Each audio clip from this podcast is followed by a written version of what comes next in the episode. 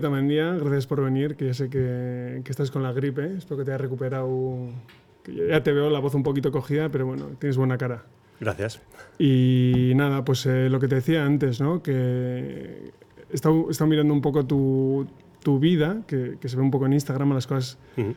Sydney, estás eh, con Sani García de pequeño, eh, no sé qué te estaba comentando, pero se ve una relación muy familiar, también el Ujú. copy que pusiste, eh, se, ve, se te ve en el pico de Joss. No, no sé si estaba Nacho, pero no sé si sacaste tú la foto. Sí, Y dije, pero ¿qué, qué- esto es, es living the dream, ¿no? eh, lo comentaremos. Es de las cosas más radicales que he visto, sin duda. Eh, ¿Te refieres a Joss?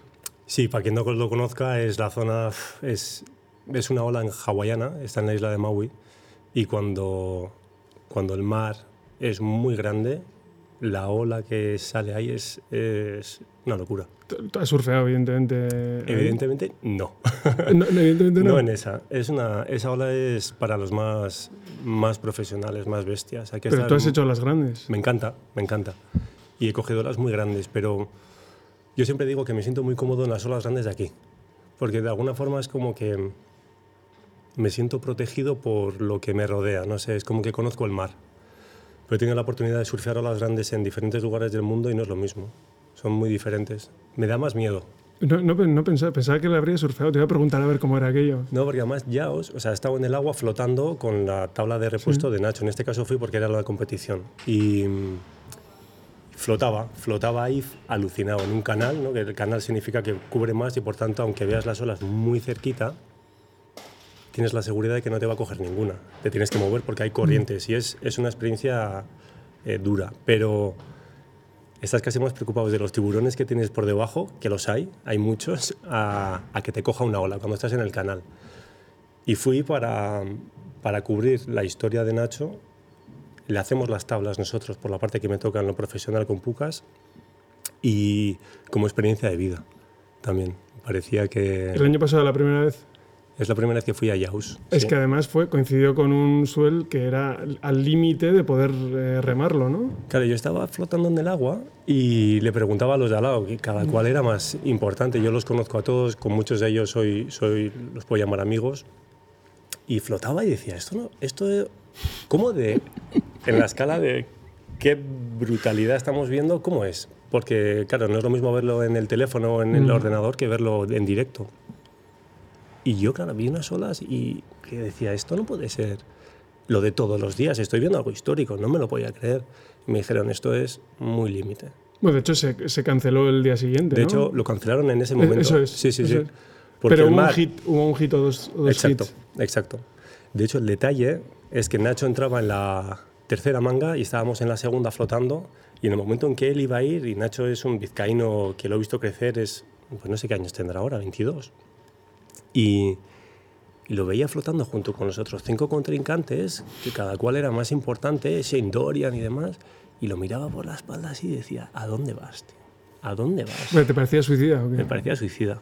Suicida. Sabía que era. De hecho, como cuando ves San Fermín, que estás viendo a la gente correr y no sabes lo que puede Sí. pasar, que puede pasar cualquier burrada. Y en ese momento miraba y digo, no sé lo que vamos a ver. Pero la gente que se estaba tirando eh, Tenía quería, miedo. quería seguir.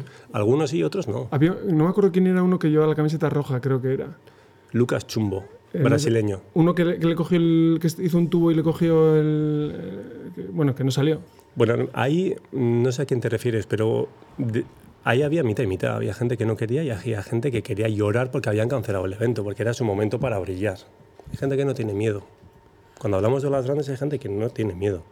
Bueno, pero para alguien que como tú, que, que sí que ha surfeado las grandes, que te acojone, dices, Sí. "Esto es- Porque tiene yo- que ser...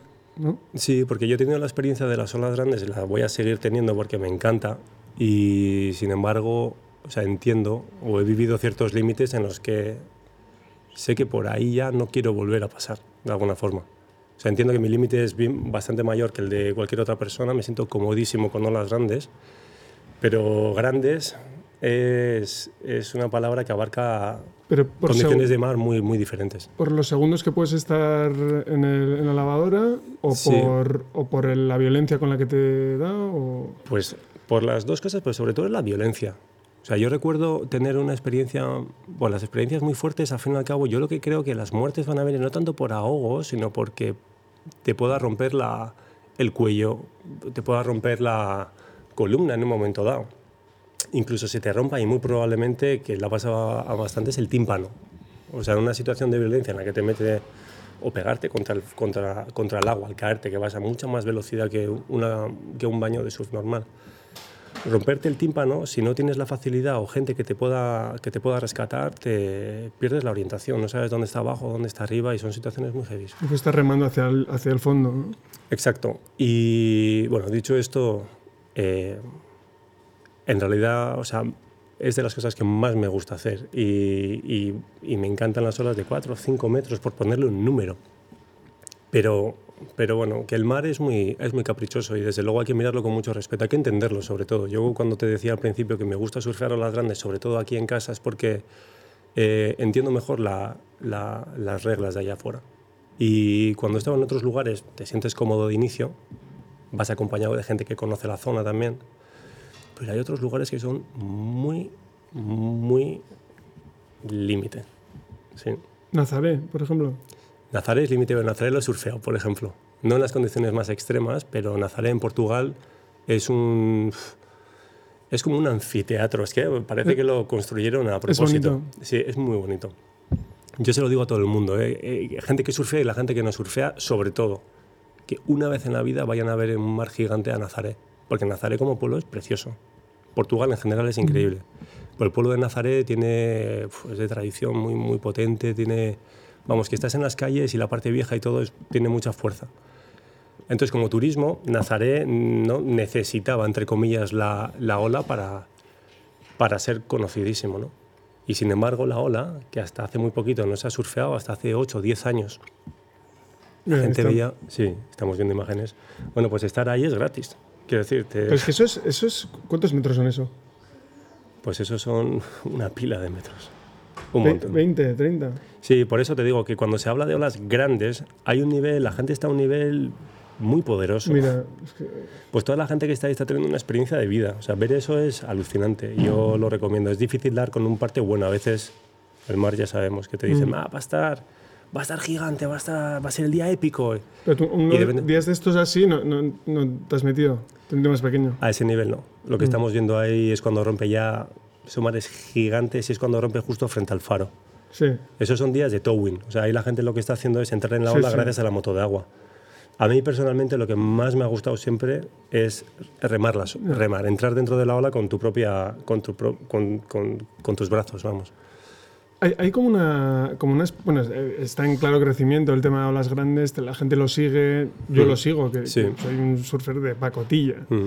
Em, pero esto, esto empezó aquí con, con Ivonne Matrain, ¿no?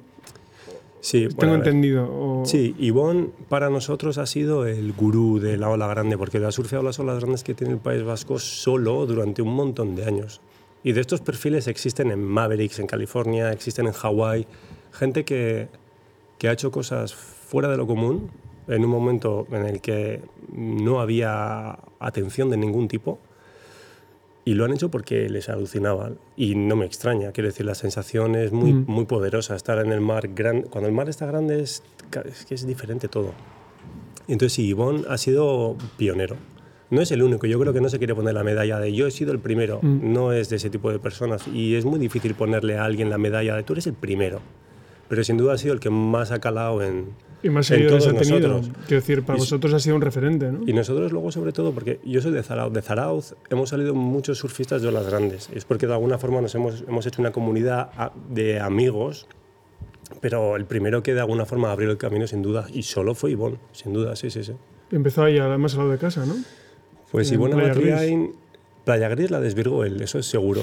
Y, le puso el nombre que luego, bueno, está la, el cómo se llaman los lugares. ¿no? Él lo llamó Playa Gris porque cuando, la, cuando el mar pega contra la roca saca una especie de arenisca así que, que dejaba el agua sucia, ¿no? tenía ese aspecto gris. Y, y, la leyenda, bueno, no la leyenda, pero bueno, él lo que hizo fue dejó una toalla en la roca, luego se fue a la bahía de Gorrúa, bueno, se fue hasta Zumaya, entró solo y con esa toalla creo que era su punto de referencia para... Llevaba años mirándola él. Y, y fue el primero que la, que la remó. que la remó, sí, sí. Y además es una ola que era... La ola de playa gris, no, no se dice playa gris, pero no es una playa. O sea, rompe frente a un acantilado. Mm. Yo recuerdo con mi padre muchísimas veces desde que era niño a surfear a Orrúa y, y mi padre decía, imagínate de alguna... Y antes de que el towing fuera el towing que conocemos mm. ahora, ¿no? Imagínate ir en esa ola, ¿no? Y no sabes el tamaño que tiene, porque cuando rompe playa gris la ves en la lejanía y hasta que no pones una persona no sabes cómo de grande es. Ahora mencionas a tu padre. Mm. Eh, también eh, estoy mirando un poco eso, ¿no? El, eh, pensando sobre ti, el, digamos, un perfil, alguien que surfea, pero también alguien que, que es el heredero, el que, el, que, está, el que lleva, si, entiendo bien, la empresa, ¿no? Que es una, una empresa súper referencia internacional, mm. ha hecho tablas para campeonatos del mundo, campeones, campeones del mundo. Mm con un tamaño importante. Y, tiene, tiene este, esta doble vertiente del surf como un. que era, era contracultural y ahora ya es un deporte establecido, eh, con presencia en todo el mundo, con, con miles de seguidores en todo. ¿cómo, cómo, lo ves esto? ¿Cómo... A ver, mi padre. Eh, a ver, el resultado de Pucas es. Yo lo suelo contar que es un trabajo en equipo. Mi padre es el de la idea loca, el que le gustaba surfear y pasárselo bien y, mi madre la trabajadora. Entonces, ese team, de alguna forma, es el que ha hecho posible que Pucas exista a día de hoy, porque esto empezó en la década de los 70. Entonces, con la idea loca, solo con una idea loca no llegas muy lejos. Y trabajando, siendo trabajador, pues posiblemente sí, vas a llegar a muchos lugares, pero mi madre jamás hubiera encontrado en el surf lo que ha construido, ¿no? Mm. Y estamos hablando del año 73. Y en esa época mi madre era la directora del Hotel Niza, aquí en San Sebastián, y mi padre era jefe de economato del mismo hotel, se habían conocido en la Universidad de Deusto aquí, y bueno, mi padre de Donostierra, mi madre de Aguinaga, y, y ahí mi padre, con, recién casado además, decidió ir a hacer tablas con unos amigos a Cantabria. Entonces ese inicio no es solo de mi padre, ese inicio, y ni siquiera se llamaba Pucas, lo llamaron Santa Marina, tablas de surf Santa Marina. Lo he visto en la web. Lo, lo, hicieron en Cantabria. Y ahí eran él y unos cuantos amigos más, claro. Y, y, mi madre, que yo siempre he dicho que estaba muy enamorada y, lo sigue estando, le siguió. Y como ella nunca está muy cómoda en el agua, en el mar, decidió hacer bikinis para las novias de los surfistas. Y, y, así empezó. Y así en el 79 entró el hermano menor de mi madre, Miguel, que él sí que está capitaneando toda la parte de, la, de Pucas, de las fábricas, de la fábrica de fabricación de las tablas, las licencias, la distribución. Mi madre es inactivo también, con las tiendas y las escuelas principalmente. Y mi padre sigue siendo esa persona especial que hizo la empresa especial. O sea, él no está en el día a día de la, mm. de la empresa, pero sí que la hizo especial, sobre todo Los cuando valores, digo inicio, exactamente, sí, sí. La semilla y de alguna forma el cómo, la conexión internacional también. Porque nosotros siendo una empresa de aquí, de, de Zarauz, San Sebastián, estamos repartidos la familia entre Zarauz y San Sebastián, tiene mucho vínculo y mucho arraigo internacional. Sí, por eso, digo, porque es, una empresa que yo creo que aquí, te lo comentaba el otro día, eh, se reconoce, todo el mundo la conoce, pero no se le otorga el, peso que, digamos que, toda la atracción que tiene en todo el mundo, en la gente que está en el mundillo, lo conoce todo el mundo, es una referencia total, ¿no? Más siempre ha estado el surf, pues eh, Quicksilver aquí, eh, al otro lado de la frontera, pero que Pucas es pues no sé, en términos de facturación no, no, no, tengo esos datos, ¿no? Pero que es toda una referencia y que aquí lo vemos como algo más pequeño, lo vemos algo más local. Sí, bueno, eso yo creo que pasa en general le pasa a muchas empresas. O sea, cuanto más te distancias de tu zona de, mm. del día a día, de donde eres, más se te aprecia. O sea, a veces cuando pones la distancia de una empresa japonesa te suena mm. como ya de por sí como alucinante, ¿no? Y a nosotros, cuando se nos ve como empresa europea, y hablo australianos, americanos, sudafricanos, con los que trabajamos muchísimo, brasileños también, hawaianos, ellos vienen aquí, a San Sebastián, al País Vasco, Zarauz, disfrutan, conocen la zona, las olas de Mundaka, las olas de Francia. Para nosotros somos muy sexys. O sea, para nosotros, eh, eh, o sea, para ellos, Europa y lo que representa toda esta zona es libertad, es bueno, no sé, los clasicazos que puedas pensar de, para muchos de ellos ya solamente ver eh, a una mujer haciendo toples en la playa les parece una auténtica, bueno, bueno, el poder beber una cerveza en la calle, pues las cosas que para nosotros son normales, para ellos no lo son. Y nosotros sí que de alguna forma hemos llevado ese liderazgo de conexión de gente que nosotros creemos que es importante en el mundo del surf, en el panorama del surf, y hacemos colaboraciones con ellos. Y eso es lo que nos tiene, nos, nos, genera un, un know-how buenísimo, que es la mayor ventaja de Pucas y la fábrica que es Solatu. Ahí estás todo el rato eh, en la vanguardia, digamos, de la innovación en diseño de tablas con lo que te viene de Australia, lo que te viene de, de Hawái, de California. Y hay una conversación continua, diaria, con todos esos agentes, y eso es, eso es muy importante. Tuvisteis un golpe con lo de Olatu, mm. con, para la gente que no lo sepa, que se quemó la fábrica. Mm. Eh, ¿Os estáis recuperando ya? Eh, fue, fue, duro, sí, para quien no lo sepa, eso fue sí, en junio del 2017. Y eran... ¿Alguna foto? Mm. aquí tenía... Bueno, ahora nos la pone. Sí, eh, se me pone, pues sí, eso es un bombero. Lo estáis viendo, aquí tenéis una ¿no? que publicasteis en Instagram, no sé si los podéis ver. Mm. Sí, sí, se puede ver. Aquí hay alguna que ya pusisteis después, ¿no? Con los primeros ánimos de ya nos estamos recuperando y nada, lo que se ve es la de gente que os apoyó. Sí, esa foto es a los dos días. Bueno, ahí se ve la fachada. Y la anterior es la de los bomberos, que para mí, bueno, aprovecho para darle mi más sincera enhorabuena y sobre todo las gracias, ¿no? porque se dejaron la piel literal. Además, de hecho, sé em, que para ellos este caso ha sido un caso de estudio, o sea, que lo sacan como uno de los más de los más eh, difíciles, de alguna forma, porque era un pabellón ¿Por los químicos? Por...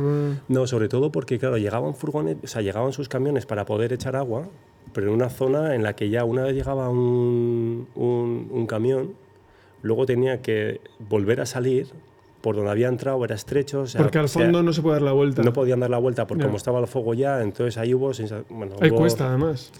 Bueno, en esa parte es plana, mm. por la parte en la que tenían que mm. atacar, pero una ratonera. O sea, para el trabajo que hicieron es bueno, de un mérito brutal.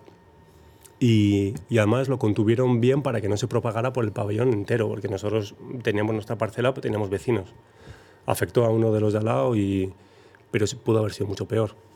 Pudo haber sido mejor también si no se hubiera propagado tan rápido el fuego, pero eran las 5 de la tarde y fue un cortocircuito. Esto lo dijo el causista, es algo que eh, la fábrica estaba llena de trabajadores que son todos amigos nuestros. O sea, es el grupo cuando decimos que mm. familia y tal, es porque nos une un, pues un, una misma, pues algo que nos, el surf, básicamente, ¿no? Entonces, con ellos tienes experiencias fuera del trabajo un montón. Yo, cuando, yo te, el día que te conocí, eh, que además saludé a Miquel, que, es, que lo conozco de, otra cosa, sí. eh, se, se, respiraba eso, ¿no? Se respiraba eh, algo casu no casual, porque había ambiente de trabajo, mm. pero, pero sí familiaridad. Sí, bueno, intentas mantenerlo. Luego en el trabajo, como en todas las empresas, hay momentos mejores y hay momentos peores. Pero, pero siempre partimos con la ventaja de que nos une el hobby que es el surf, ¿no? Entiendas como lo entiendas. Y sí que eso, pues, te, te llena, claro, te llena. ¿Decías que os habéis recuperado de, de, aquello? Entonces, la fábrica se quemó por completo y con ella se quemaron, bueno, tablas de museo, tablas que empezó, pues, de la época de mi padre, tablas de museo, vamos. Y porque el material nuevo al final no se ha sentido tanto, no se ha vivido tanto, es una pérdida material, pero no tiene valor. Y yo creo que lo más sentido, la mayor pérdida sobre todo fueron los cientos de tablas que habíamos ido recuperando con el tiempo, de decir, joder, rescatado esta de este trastero y tal, y todo eso se quemó. A día de hoy tenemos tres lugares diferentes donde estamos fabricando tablas súper bien. La verdad que estamos fabricando por encima en volumen de tablas al, al mes fatídico del incendio, en este mm. caso, bueno, del año 2017. O sea, más que el 2016, más que el 17. Y las estamos fabricando a un nivel de calidad muy bueno. Y es porque al final es un producto muy artesanal. O sea, la tabla de surf, hay una primera máquina que hace un primer corte, todo el resto de los pasos, y son siete, son siete personas que man, o sea, con sus manos son capaces de, de, acabar una tabla. Entonces el incendio de alguna forma nos permitió, por el tipo de producto que hacemos nosotros, eh, a recuperarnos rápido, o sea, empezar a, a, fabricar rápido, porque las personas, que es lo que más valor tiene, estaban, están bien, evidentemente, y tenían todos unas ganas de trabajar locas. Es, es, un producto que es muy contemporáneo en el sentido de que es industrial, mm. pero a la vez tiene mucho de, de, la firma de alguien, ¿no? De alguien que ha, que ha diseñado Y, que, incluso lo ha hecho manualmente, ¿no? Totalmente. Es, es un producto que tiene mucho valor, bueno, por eso, por supuesto, y luego también por, el, por los lugares a los que te va a llevar. O sea, es una... Sí, tienes una vinculación emocional con tu Tienes un vínculo emocional muy no fuerte. No quieres tirarla. Generalmente no. Mm. O sea, y la gente las, las colecciona, ¿no? Yo creo que... Claro, es que el surf en general, o sea, te saca sensaciones muy, muy de dentro. Y entonces, cuando ya surfeas de una forma habitual, es porque realmente has tenido sensaciones buenas en el mar. Y, y, el vínculo no lo haces tanto con el neopreno que llevas o con lo que fuera, sino que es la tabla. La tabla es la que de alguna forma te ha permitido hacer lo que has podido hacer. Y ese feedback al final siempre llega también a fábrica. Y es lo que hace que la rueda siga. Vienen los surfistas, vienen los clientes, hablas. Somos muy sociales en ese sentido. Hablas mucho con el cliente, eh, con cliente por ponerle un nombre, pero mm. es gente que, que, conoces, los que no conoces, que te mm. vienen con emoción, con risas. ¿Qué, mm, ¿Cómo vives? Porque claro, tú me imagino que empezarías siendo un chaval a surfear. En, durante toda tu vida habrás visto una evolución de lo, lo llenos que, llenas que están las playas, sobre todo en verano, en Zarauz, en Donosti. ¿Cómo, cómo, cómo vives eso? ¿Cómo te, te, da pena? ¿Sientes responsabilidad? ¿Te gusta que la gente tome el surf? Porque al final es una cosa que yo, a, mí yo a todo el mundo le recomiendo. Es algo que te, lo que dices tú, sensaciones muy buenas de conexión, de eh, interpretar cómo está el mar. O sea, aporta mucho más que un simple deporte. Mucho más que eso. Entonces, como, tiene, tiene un montón de... Sí, la masificación famosa, ¿no? De cuánta gente lo está haciendo. Eh, bueno, aquí hay varias cosas, eh, varias formas de verlo. A mi padre, por ejemplo, volviendo a mi padre, sí que dijo, y lo ha dicho muchas veces, ¿no? que, que el surf todo el mundo tiene derecho a poderlo practicar. En estas conversaciones en las que la gente ya está loca diciendo cuánta gente, es imposible surfear y demás. Y dice, todo el mundo tiene el mismo derecho a probar a surfear. Y luego lo que pasa con el surf es que es de puta madre. Entonces, partiendo de esa base, es normal que la gente cada vez lo practique más. Luego también es como al que le gusta conducir. Yo digo, no, no vas a disfrutar de la conducción de un coche a las ocho y media de la mañana en Madrid centro, me imagino, porque la gente pues, está en un atasco metido. Entiendo que la masificación sobre todo es sobre todo, digamos, de mes y medio, dos meses de 12. Y hay cientos de días que las olas son increíbles y no hay gente en el mar. Mm. Dices aquí. Eh, digo aquí. Y entonces, tienes que entender que todo evoluciona. Y el mar, al final, hay gente que va a querer tener una primera experiencia en los meses de verano, porque mucha gente relaciona el surf con el verano, cosa que no es del todo cierta. Por supuesto, lo vas a disfrutar en verano, pero por supuestísimo lo vas a disfrutar en otoño, primavera y en invierno. Sobre todo gracias al avance en neoprenos, el frío está vencido. Por tanto, yo no voy a esperar disfrutar de un baño con poquita gente, condiciones clásicas, en agosto y a la mañana porque sé que va a estar absolutamente lleno. Entonces ya no te haces mala sangre. Quiero decir, no, no, mm. no, tienes que luchar contra lo que fue en su día. Eso es cierto, yo, estoy de acuerdo. Mm. De, hecho, yo empecé súper tarde a surfear y si hubiera habido cierta restricción o lo que sea, yo ni siquiera hubiera podido hacerlo. ¿no? Mm. Quiero decir, estoy completamente de acuerdo. Pero también, eh, ¿leíste el libro este de Barbarian Days? No. ¿No lo leíste? No.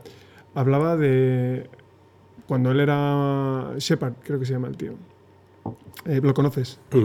Eh, pues eh, se fue con un amigo que, eran hippies en los 70, los 60, ya no me acuerdo. Mm.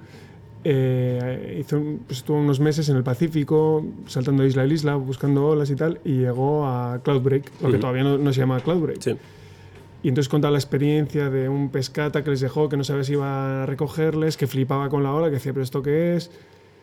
Y contaba luego en el, al final del libro cómo había vuelto, siendo ya mayor, y habían puesto un hotel, que le habían puesto, la, la ola se llamaba como el hotel, y que es muy simbólico de, de, también a través del surf cómo, cómo ha cambiado el mundo. ¿no? Pero en una disciplina como el surf, que sí que tiene esa, ese halo de, de libertad, como también se la, se la se escapa, pero le, le, engancha ¿no? todo, el, todo esto que está pasando. A ver, el, el surf lo precioso del surf es que te lleva a lugares, te hace viajar y desde luego que mm, cuando consigues unas condiciones especiales sabes que no se van a volver a repetir en un tiempo, entonces has triunfado y sabes que no se repite además de esa misma manera, esa misma condición.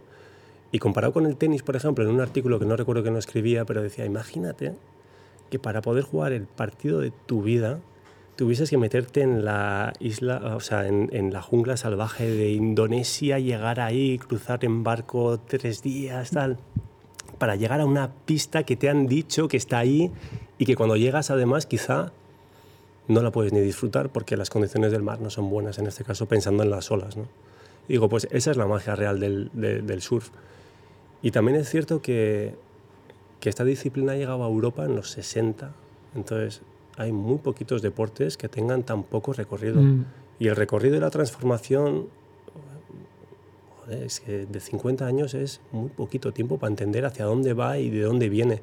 Yo entiendo que toda esa aventura que han podido vivir algunos es una maravilla, que todo el mundo le encantaría tener olas por descubrir, que las hay todavía un mm. montón, pero, pero es verdad que sí, surfear Mundaka tú solo con pocos amigos, eso lo han vivido. Yo no, yo no lo voy a vivir jamás, no lo he vivido. Tengo 36 y para mí Mundaka siempre ha sido esa especie de infierno atractivo, por la pelea que tienes con, con toda la gente que al final son tus amigos, pero que las olas son las que son y, y la, cantidad de gente que las quiere surfear son, son mucho más, evidentemente, está desproporcionado. Entonces hay una mayor pelea, puede sacar lo peor de cada uno, pero esto es al final como quien respeta las, las, las reglas del tráfico. O sea, tienes mm. que intentar... Hay una serie de reglas tácitas ahí es en el aire que las tienes que, que, que entender y vas a poder surfear en la medida en lo que en 2019 se pueda, vamos. ¿Sueles ir a todos los em, eventos del circuito? No, no. ¿El circuito del mundo, quieres decir? No, no, es... Em, Pero de vez en cuando sí. Sí, sí, sobre todo cuando están cerca. Bueno, las, las pruebas de... A ver, las de olas grandes, Nazaré, para mí es de las más espectaculares del mundo, aunque ahora aquí acaban de decir que, que lo van a convertir en una prueba solamente de Tobin. Lo de Francia es, es, espectacular, que vengan aquí los mejores surfistas de, digamos, de maniobras y de high performance. Eso no se puede no ver, no se puede no ver. Es una gozada. Bueno, pues además está aquí al lado de casa. Y está al lado de casa. Y la de Portugal me encanta ir, ir a verla también. Al final son 10 pruebas solamente en el, en el año. Y, y, lo que se vive y todo lo que surfean, porque mm, los entrenos y todo, los, los ves a los mejores del mundo y puedes surfear con ellos, ahí se aprende un montón.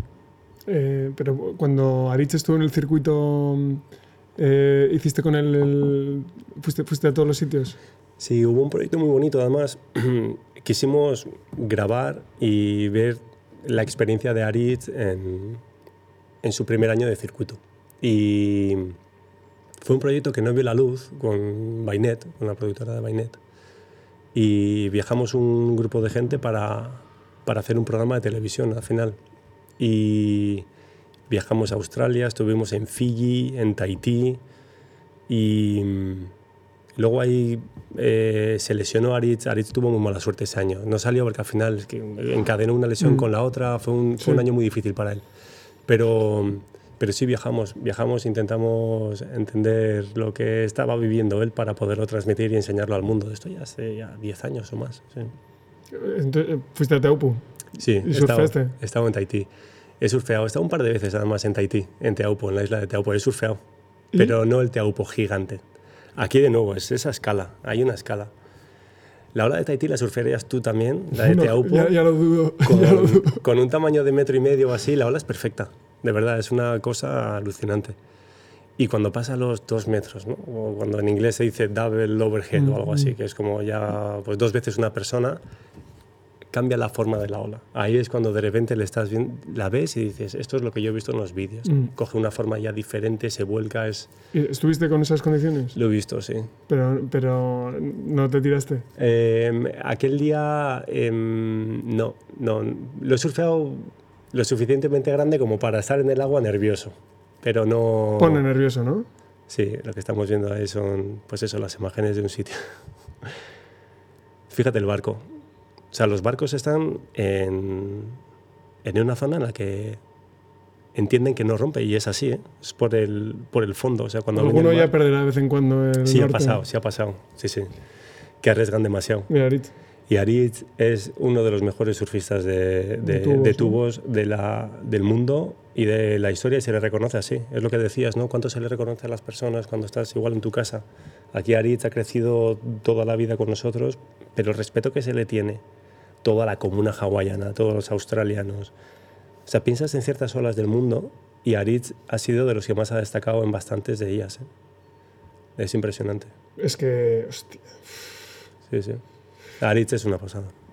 No, pero decías, eh, antes como lo comentabas de Joss que, que acojona, decía esto, yo he escuchado ¿no? que el ruido también que ya, ya impresiona mucho. Se ven las imágenes, ¿eh? pues imagínate ponerte en ese, en ese barco, estar ahí flotando sobre la tabla. Mm. A sentir eso, por lo menos una vez en la vida, te lo llevas para siempre. A mí se me pone la piel de gallina, es, es, una locura.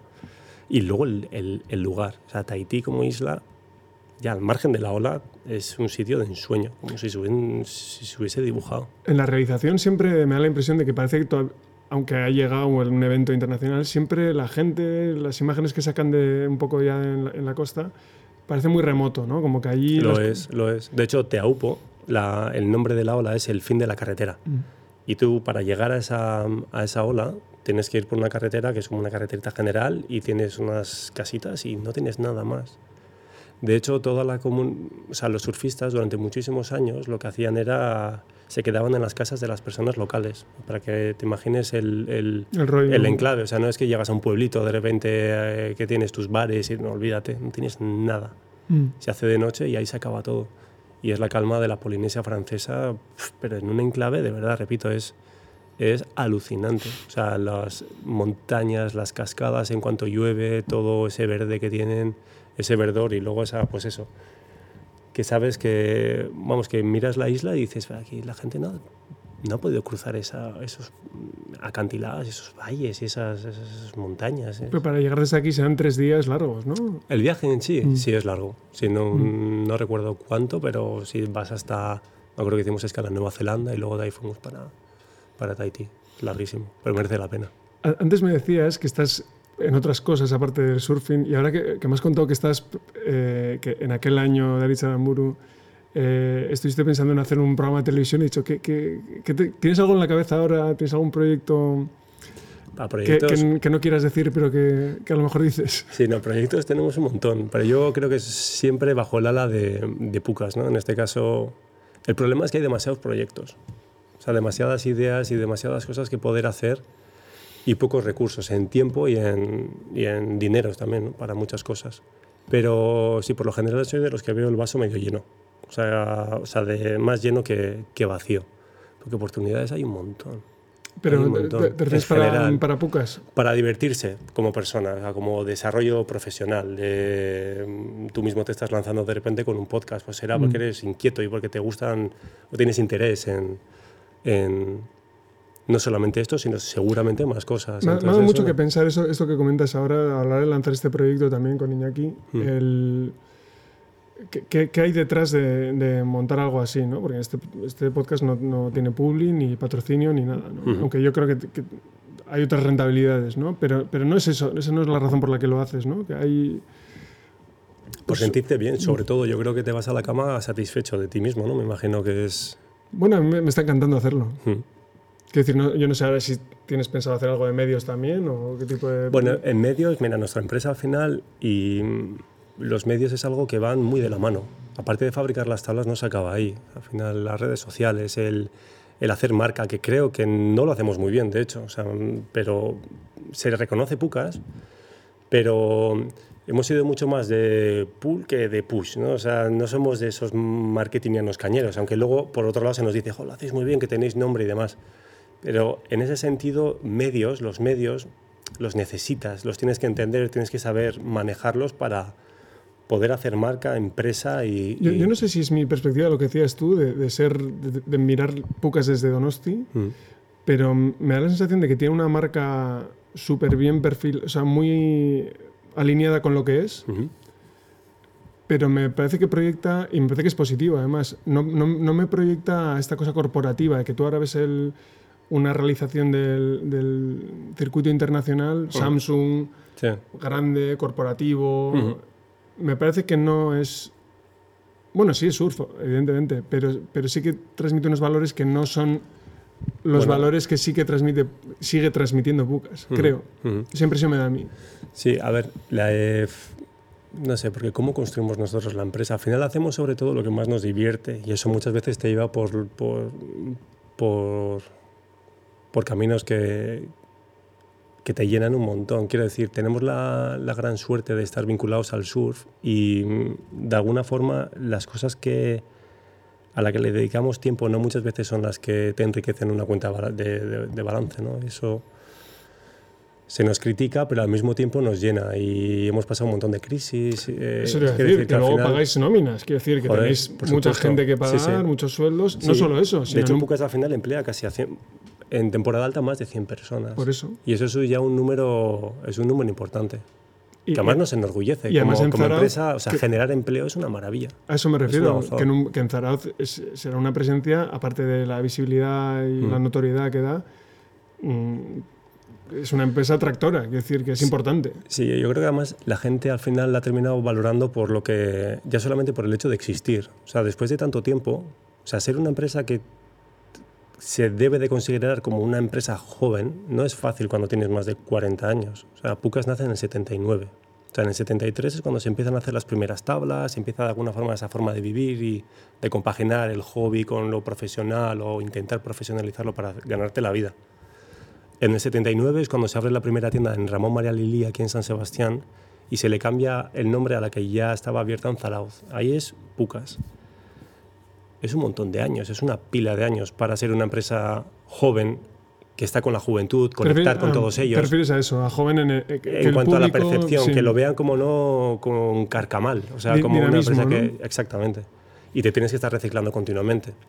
Pero yo creo que para nosotros la clave es que realmente lo que vendemos es lo que nos gusta. Quiere decir, suena cliché, pero el surf lo entendemos desde dentro. O sea, de alguna forma la gran mayoría de la gente que hace la empresa entiende el deporte desde dentro surfeando, estando con, con, la gente que está en el mar, con, pues no sé, haciendo cosas que son muy reales. Y vinculación local también, ¿no? Yo creo que eso transmite mucho. Un arraigo local. O sea, me refiero a gente que patrocináis. El otro día cuando mm. estamos hablando de Kepa también, eh, es decir que, que, es una presencia internacional, pero sí que se percibe como, como una vinculación local total, yo creo.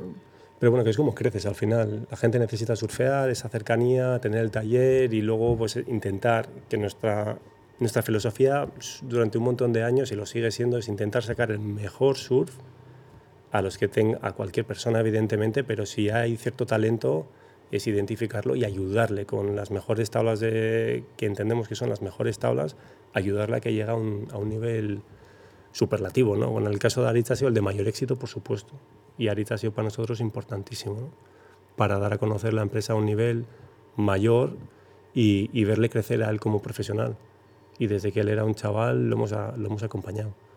Y, y, como él, un montonazo de gente. Es normal que alguien, quiero decir, para, porque para llegar a ese nivel top de esa gente que se tira esas olas y en pipeline, mm. decir, si no eres de allí, si no, estás, no eres local de un sitio donde hay esas condiciones, es, yo creo que debe ser muy difícil. Súper difícil. Hace falta un talento natural. Como, como en cualquier disciplina deportiva y cualquier disciplina profesional. Al final los elegidos son muy pocos. Tú puedes ser muy bueno, pero llegar a cruzar ese límite de estar, estoy en la primera división, de esa primera división además estoy avanzando, avanzando. Mm. Y, y, siendo pues, realmente viendo y mejorando continuamente. Al final son muy poquitos. Aritz está tocado por la varita, pero sobre todo porque él le da a la varita todo el rato, mm. quiere decir, la trabaja. Es un tío muy trabajador. Y, y contra todo pronóstico, eh, muy, muy jovencito y en aquella época con la ayuda de Gallo, llegaron a clasificarse para la primera división del, del surf mundial. Primer, vamos, una locura lo que consiguió. Que, que, que, además aquí cuando lo cuentas, que yo creo que la gente tampoco percibía lo que realmente significaba eso, ¿no? la, dificultad mm. que tenía aquello. Una locura. Y encima para nosotros, a mí me ha cogido una generación en la que hemos crecido juntos. Era mi amigo, o sea, mm. sobre todo es mi amigo. Y luego encima era Aritz Aramburu, el surfista profesional. Pero cuando estás tan cerquita de alguien que está teniendo ese éxito deportivo es una maravilla, porque vives cada éxito, cada campeonato junior que hacía. Bueno, él, Odey Collazo y un montón de, de, otros surfistas alucinantes que hicieron grupo. Pero Aritz ha terminado destacando por encima de todos. Verlo ganar en Zarauz o, clasificarse para, para la primera división de, de, Vamos, ha sido un éxito que lo tomamos todos como nuestro también. Pipeline surfeo, ¿no? ¿Quién? Pipeline. Estuvo... Sí, sí, bueno, todos los años. Es un... No, me refiero a aquel año. Eh, sí, sí. Sí, lo que pasa es que no le coincido en, mm. condiciones espectaculares, pero luego ha tenido oportunidad de, de, surfearlas en condiciones increíbles. Sí, sí. ¿Tú también? Yo también, pero, pero Pipeline es de las que me da muchísimo respeto y la pelea que hay ahí para poderte hacer con una ola es, es te, lo, te lo hace casi imposible. Muy difícil. Porque aparte tienes que estar pendiente de si alguien se tira adelante o... Sí, porque Pipeline aparte es, digamos, de todos los lugares del mundo, en la fecha concreta en la que van a hacer el campeonato y sobre todo en la zona que comprende entre noviembre y enero, digamos, que es cuando mejor rompe, está infestado de surfistas profesionales y la orilla es, es para verlo, parece la, la, entrega de los Oscars, o sea, es una hilera infinita de fotógrafos y de gente que está grabando. Entonces la atención de un día bueno de Pipeline, la cantidad de testosterona que hay ahí es impresionante. bueno, y presión por destacar y por que te patrocinen. Y Exacto. decir que al final la, presión del dinero también afecta, ¿no? cada vez más grande, cada vez Por supuesto, sí, sí, sin duda. Entonces es muy difícil hacerte con una buena ola de, de pipeline. Antes hablabas de Sani García al principio. Sani para nosotros es la primera persona que, que hizo Pucas internacional. Yo tenía una camiseta. Seguro. De pequeño. Sí, y claro, Sani en la época, cuando venía aquí por primera vez, sin internet y en ese mundo que parece tan del pasado, joder, cruzabas con él por la calle y era alucinante, pero él se quedaba en nuestra casa. Yo aprendí inglés con él y de mm. escucharle a ellos, ¿no? porque yo era desde muy pequeñito que ya teníamos ese vínculo. Y me acuerdo yo con 16, 17 años que fuimos para su boda, nos invitó a Hawái. Y siendo él el rey de la zona en ese momento, me dijo, Adur, ¿quieres venir al agua? Ya estaba duro. Mm. Pipeline. Y me decía, ven conmigo y coges la que quieras. Yo me siento contigo y digo, esta es para él. Eso era un ticket en blanco para, para cogerte la ola de tu vida. Y en aquel momento le dije que no, porque estaba duro. Estaban, las olas estaban grandes. ¿Cómo, de grande? Pues dos metros y medio o así, era un pipeline muy... ¿Pero qué edad tenías tú? Yo tenía 16 años, me acuerdo perfectamente. Y le dije que no. ¿Así de grande? Sí, en ese momento no estaba yo cómodo como para... Esto parece que es una, un campeonato antiguo entre, o no, no sé, una exhibición, porque es Jerry López con Sani García en Pipe. Sí. Este campeonato no sé de cuándo será, la verdad. Y Jerry López es... Que el riff está, está muy cerca, ¿no? El riff. Sí, sí, sí, tiene forma, tiene cuevas y todo por abajo. Hay gente que ha, bueno, de hecho hay gente que ha muerto mm. golpeada contra el riff. Sí, sí, es una zona peligrosa. Ahora te arrepientes. Ahora me arrepiento, si me lo llega a decir eh, con unos añitos más, me dice, ¿cómo? Vamos, o sea, vamos ya. Porque él de alguna forma es valedero, ¿no? O sea, él es de la zona de Macaja, que es la zona oeste de Oahu, ha venido de una familia muy desestructurada y, y pasó de ser, pues eso, un niño pobre básicamente que empezó a destacar surfeando a convertirse en campeón del mundo en el año 2000. Y Sisani en el agua, en ese momento de de tensión y todo dice A, todo el mundo acepta. Porque ahí sí que existe esa, esa especie de jerarquía de quién es el number one y, y, en ese momento... Antes lo pensaba cuando decías lo de tu padre, de esto no todo el mundo tiene derecho y es verdad, y yo opino lo mismo, alguna vez que hay broncas en la zona de gente y tal, yo, yo soy de esa filosofía. Mm. Pero es verdad que luego en el agua no hay, no te puedes quejar a nadie, o sea, tú si hay una jerarquía, ¿no? Si eres capaz... Sí, es difícil de entenderla la jerarquía, pero sobre todo cuando estás hablando con campeones del mundo, la gente, o sea, ya van como, tienen un halo que prácticamente les permiten coger las olas que ellos quieran y demás, ¿no? En ese momento en que Sani a mí me decía, ven conmigo al agua, Sani era Dios. O sea, era el, el mejor en backdoor, que es la derecha del mm. pipeline. Entonces, es una persona más que jugaba muy bien ese, ese rol de de tipo duro, que luego en el fondo era un amor. O sea, Sani, de donde lo ves, era la persona más, o sea, es la persona más, más amable, más cariñosa. Y sin embargo, tienes que jugar también ese rol que ese personaje que tú mismo sí, que se ha ido labrando, ¿no? De tipo duro y. testosterónico y tal, ¿no? Y si me dices algo, a ver qué tal, ¿no? Exacto, sí, sí. Vamos por ahí. Em, dentro de poco es eh, Punta Galea, ¿no? Pues Punta Galea todos los años hay un evento gracias a que lo organizan. Eh, sí, sí. ¿Vas a participar? Ojalá, ojalá. Aunque cada vez hay gente mejor ¿eh? surfeando a las grandes y al final es un campeonato invitacional. y se prioriza la gente de Vizcaya, luego hay un grupo selecto de guipuzcoanos y entrar ahí cada vez está más caro. Porque viene... ¿Te están echando?